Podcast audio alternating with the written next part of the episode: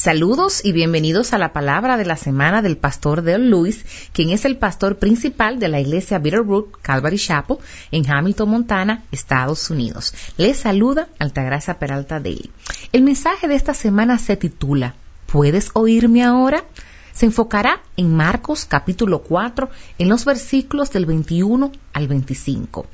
En el capítulo 4 de Marcos, en los versículos del 21 al 25, Marcos registra cuatro parábolas de Jesús y tres de ellas son parábolas sobre semillas que revelan tres verdades. Primero, la parábola del sembrador en Marcos capítulo 4, en los versículos del 1 al 9, describe la condición del corazón en la cual se siembra la semilla. En segundo, la, la parábola de la semilla en crecimiento está en Marcos 4, en los versículos del 26 al 29. Cuenta la historia de la historia natural del crecimiento y la fidelidad de Dios para producir los resultados. La tercera, la parábola de la semilla de mostaza, en Marcos 4, en los versículos del 30 al 34, habla de lo que sucede cuando la semilla se vuelve anormal al plan de Dios. Al hacerlo, estas tres parábolas nos muestran tres verdades sobre el reino de, primero, Dios está trabajando como siempre lo ha estado. Segundo, no ha alterado sus métodos para la salud y el crecimiento. Y tercero, no debemos redefinir el crecimiento o la salud para adaptarnos a nuestras agendas. La cuarta parábola se encuentra en el versículo del, 21 al 25 y en ella Jesús da su razón para su enseñanza en el método parabólico, mientras explica tres principios sobre las parábolas en lo que se refiere a capturar la verdad. Primero, vemos los versículos del 21 al 23. Ocultar la verdad lo hace más visible.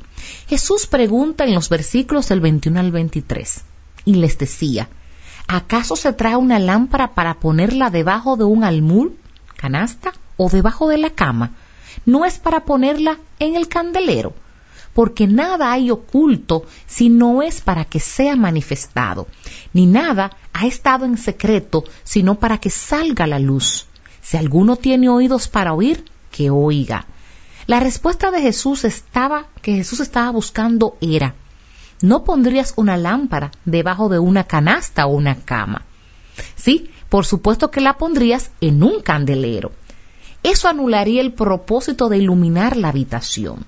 El texto en español suena como si Jesús estuviera diciendo en el versículo 22 que porque nada hay oculto si no es para que sea manifestado. Pero no es así como se lee en griego. En cambio, el significado es que las cosas ocultas se hacen para que puedan manifestarse. El ocultamiento es un medio para la revelación. Segundo, en el, en el versículo 24, gana más de lo que buscas, pero solo si miras. Luego, Jesús dijo en Marcos capítulo 4 versículo 24, también les decía, cuidaos de lo que oís, con la medida con la que midáis, se os medirá y aún más se os dará. La verdad requiere investigación y serás recompensado por tu esfuerzo, pero no hay recompensa para aquellos que no se esfuerzan.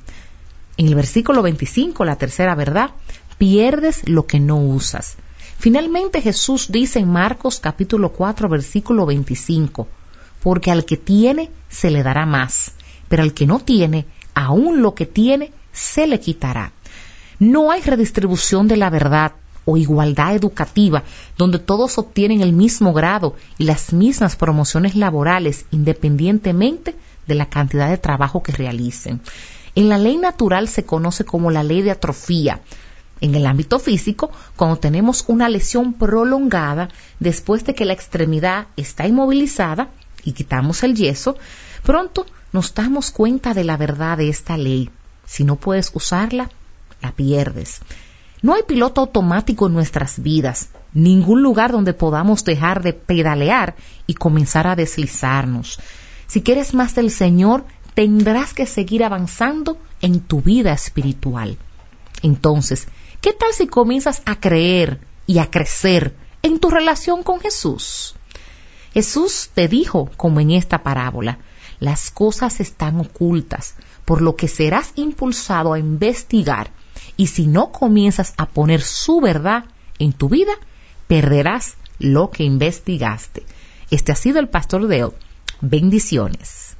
Bendiciones. Les ha hablado Altagracia Peralta Daly traduciendo al pastor Deo Lewis, quien es el pastor principal de Bitterroot Calvary Chapel, localizada en Hamilton, Montana, Estados Unidos. Para mayor información y recursos en español, por favor visita www.bvcalvary.com en la sección de recursos en español.